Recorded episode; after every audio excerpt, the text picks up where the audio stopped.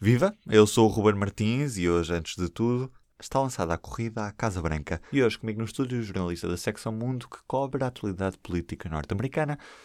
Ele é o Alexandre Martins. Dizer-se que começou a campanha ou a pré-campanha nos Estados Unidos pode ser eh, útil para as pessoas que acompanham mais ou menos a política americana, mas quem acompanha um bocadinho mais de perto sabe que aquilo é eh, uma campanha todos os dias, permanente, e nunca acaba nem começa, ninguém sabe onde acaba nem começa, porque há toda a questão da angariação de fundos, visitas a sítios-chave que podem ser decisivos nas eleições daí a dois, quatro anos, seja o que for. Portanto, aquilo é uma campanha permanente de todos os lados e, Uh, agora, há, há, momentos formais. Uh, há uma entrega de uma declaração na Comissão Federal de Eleições, por exemplo, que é, que é, essencial para se poder candidatar. E no caso do presidente Donald Trump, que foi eleito em novembro de 2016 e tomou posse no dia 20 de janeiro de 2017, a sua candidatura foi oficializada quando? No dia 20 de janeiro de 2017. Portanto, horas depois de ter tomado posse no seu primeiro mandato, chegou à Comissão Federal de Eleições a formalização da recandidatura de Donald Trump. Portanto, isto é uma candidatura que já tem dois anos. Daí Donald Trump anos. também nunca ter deixado esta vida de comício. Exatamente. O que ele tem de particular em relação a outros uh, presidentes do, do, da era moderna, ou, ou, sendo mais comparável a Bill Clinton neste, neste caso, é que ele tem um, manifestado publicamente essa intenção de se recandidatar desde muito cedo e, e tem feito alguma coisa para mostrar isso no terreno, é? com visitas a vários estados importantes e decisivos nas eleições, como por exemplo a Flórida, que foi onde ele fez este comício de terça-feira desta semana em que anunciou a recandidatura. Ele esteve sete vezes na Flórida, quer dizer, esteve várias vezes na Flórida, porque tem lá uma casa, como toda a gente sabe, com campos de golfe e tal. Mas para fazer comícios, esteve sete vezes na Flórida, desde que foi eleito presidente.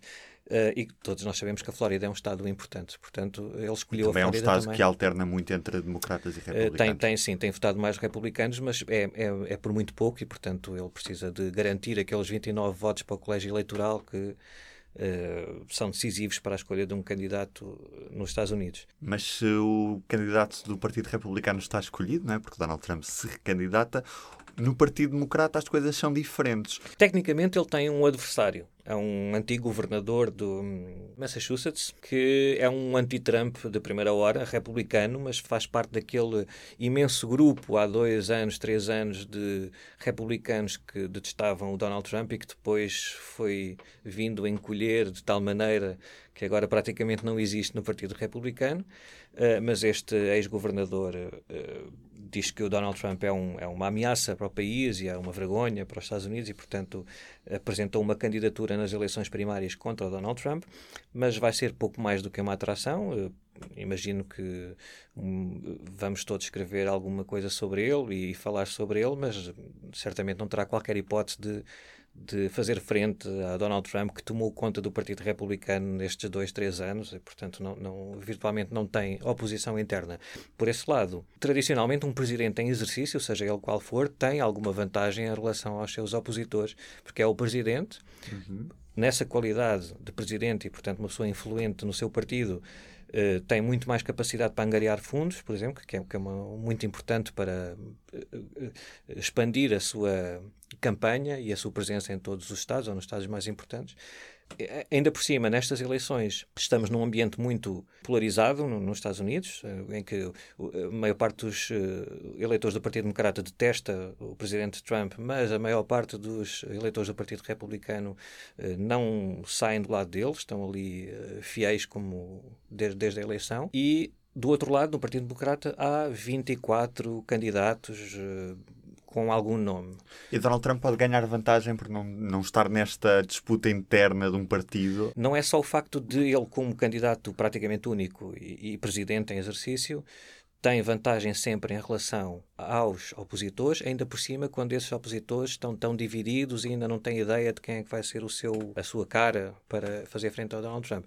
Para além disso, temos de recordar que Donald Trump venceu as primárias de 2016 no Partido Republicano contra 18 ou 19 candidatos também. Portanto, ele já provou que é capaz de vencer a corrida eleitoral contra muitos adversários e muito respeitados, que eram vários senadores, governadores, Uh, e agora está sozinho no seu lado. Portanto, ele agora já não tem, tem esse, esse trunfo, como dizias, de não ter de um, unir os republicanos. Portanto, o Partido Republicano não vai, na prática, perder tempo à procura de uma cara já tem há muito tempo e ele já é presidente e já mostrou o que é que pode e o que não pode fazer e já tem os seus apoiantes e os seus adversários definidos. Ainda assim, as sondagens conhecidas nos últimos dias dão conta que há seis democratas que têm mais probabilidade de chegar à Casa Branca do que Donald Trump. Uh, sim, nesta altura, nesta altura assim, é, muito, é muito prematuro fazer uh, esse tipo, ou usar esse, eh, esses dados para um, antever o que é que vai acontecer. Mas há uma resposta óbvia que muita gente daria nesta situação: é pois, mas também uh, em 2015 e 2016 também toda a gente ganhava o Trump e ele acabou por ganhar. Bom, as coisas só porque aconteceram assim uma vez não quer dizer que se repitam, não quer dizer que agora,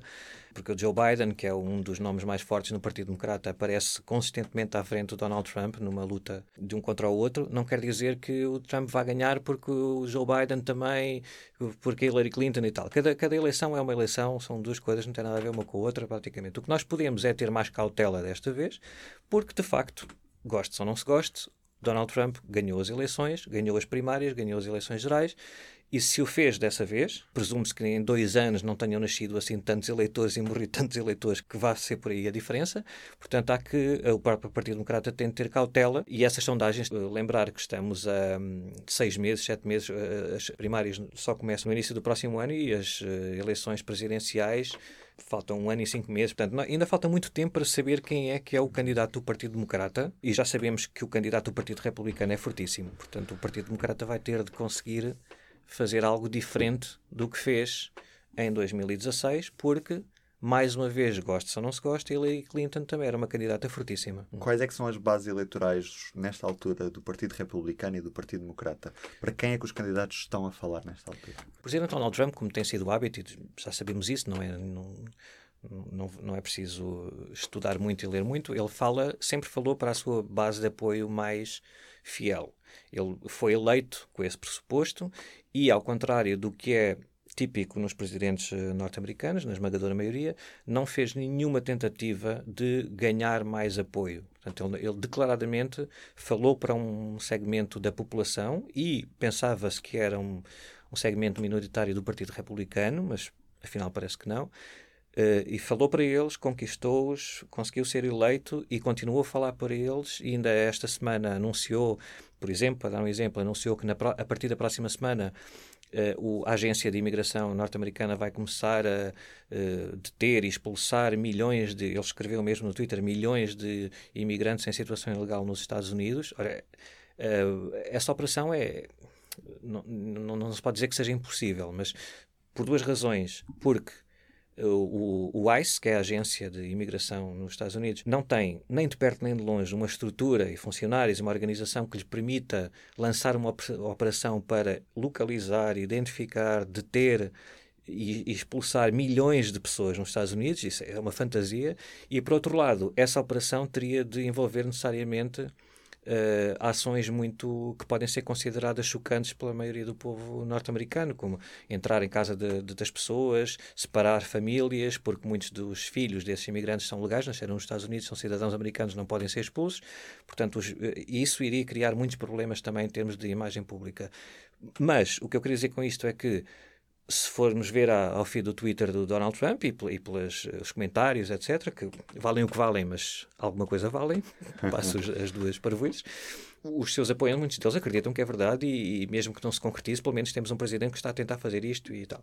Portanto, ele, isto para dizer que, mais uma vez, ele cavou o fosso entre as duas Américas que existem neste momento. Ele está a falar para uma América. Foi aquela América que lhe deu a presidência. E o que ele espera é que, continuando e reforçando esse, esse discurso de trincheira, essa América, ainda que, se, que possa ser uma minoria, seja suficiente para lhe dar a presidência, por causa daquelas particularidades do sistema eleitoral norte-americano que não dependem do número total de eleitores que votam num partido, mas sim na distribuição pelos vários estados. E o Partido Democrata? O Partido Democrata, aliás, como o Partido Republicano nos últimos anos, mas uh, também está em, em, em, profunda transformação. Aqueles dois partidos que nós nos habituámos a ver nas últimas décadas, que o Partido Republicano é o conservador, o Partido Democrata é o, seria o equivalente a um centro-esquerda ou centro na Europa, estão em profunda remodelação. O Partido Democrata tem vários partidos democratas lá dentro também, não é? Como o Partido Republicano sempre teve vários partidos republicanos, mas o Partido Democrata tem basicamente um representante desse Partido Democrata mais tradicional, que é o Joe Biden, que está não é não se pode dizer que ele seja o, o que, as pessoas estejam entusiasmadas com o Joe Biden mas nós temos que, que, que pensar que nestas eleições em particular para os, o, o, Partido Democrata está muito mais em causa derrotar o presidente Donald Trump do que eleger um novo Barack Obama uma pessoa que lhes dê um ânimo fantástico e, e que seja entusiasmante. Partindo desse patamar um bocado mais baixo isto são estes, estes raciocínios que nós fazemos, se, se, se, e depois eh, chega às eleições e patifamos todos. Mas pronto, mas pode fazer sentido agora, a um ano e meio das eleições. Pode ser aproveitado como um trunfo do Partido Democrata, que é, eles não têm a pressão aparentemente, ou uma pressão tão grande, de apresentar um candidato fantástico que faça sonhar as pessoas. Precisam de arranjar um candidato que consiga ganhar nos Estados, que o Donald Trump ganhou a, Hillary Clinton em 2016, principalmente no Midwest, os estados de, de, da Pensilvânia, etc. Uh, e o Joe Biden, pela lógica, pode ser esse candidato, não é? Que, que, é um candidato mais eh, conservador do que muitos outros do Partido Democrata, e, portanto, os eleitores que abandonaram o Partido Democrata no Midwest, nessas zonas mais uh, das fábricas que encerraram e que muitos postos de trabalho se perderam, abandonaram o Partido Democrata, os candidatos do Partido Democrata e votaram no Donald Trump. Lembremos que há muitos eleitores que votaram duas vezes em Barack Obama e que depois votaram em Donald Trump, eram típicos democratas, mas que votaram no Donald Trump. Talvez o Joe Biden seja o melhor candidato daquela lista infindável de candidatos do Partido Democrata que seja tolerado por esses democratas, que possam dizer, bem, então vamos voltar lá ao Partido Democrata porque o Joe Biden até é um tipo, não venha, pelo menos não vem cá com aqueles progressistas das costas e tal que nós, nós não gostamos. E como a conversa já vai longa e o P24 normalmente não tem muito mais do que 10 minutos, vamos deixar a restante conversa para o podcast Fogo e Fúria. É um podcast que pode encontrar através do site do Público, em público.pt podcasts, ou também onde estiver a ouvir neste momento. aplicação do Público, SoundCloud, Spotify Estamos em todas as plataformas. Lá, esta tarde, a restante conversa vai estar disponível entre mim e o Alexandre Martins. Obrigado por estar desse lado. Do P24 é tudo por hoje. Um bom fim de semana. O público fica no ouvido.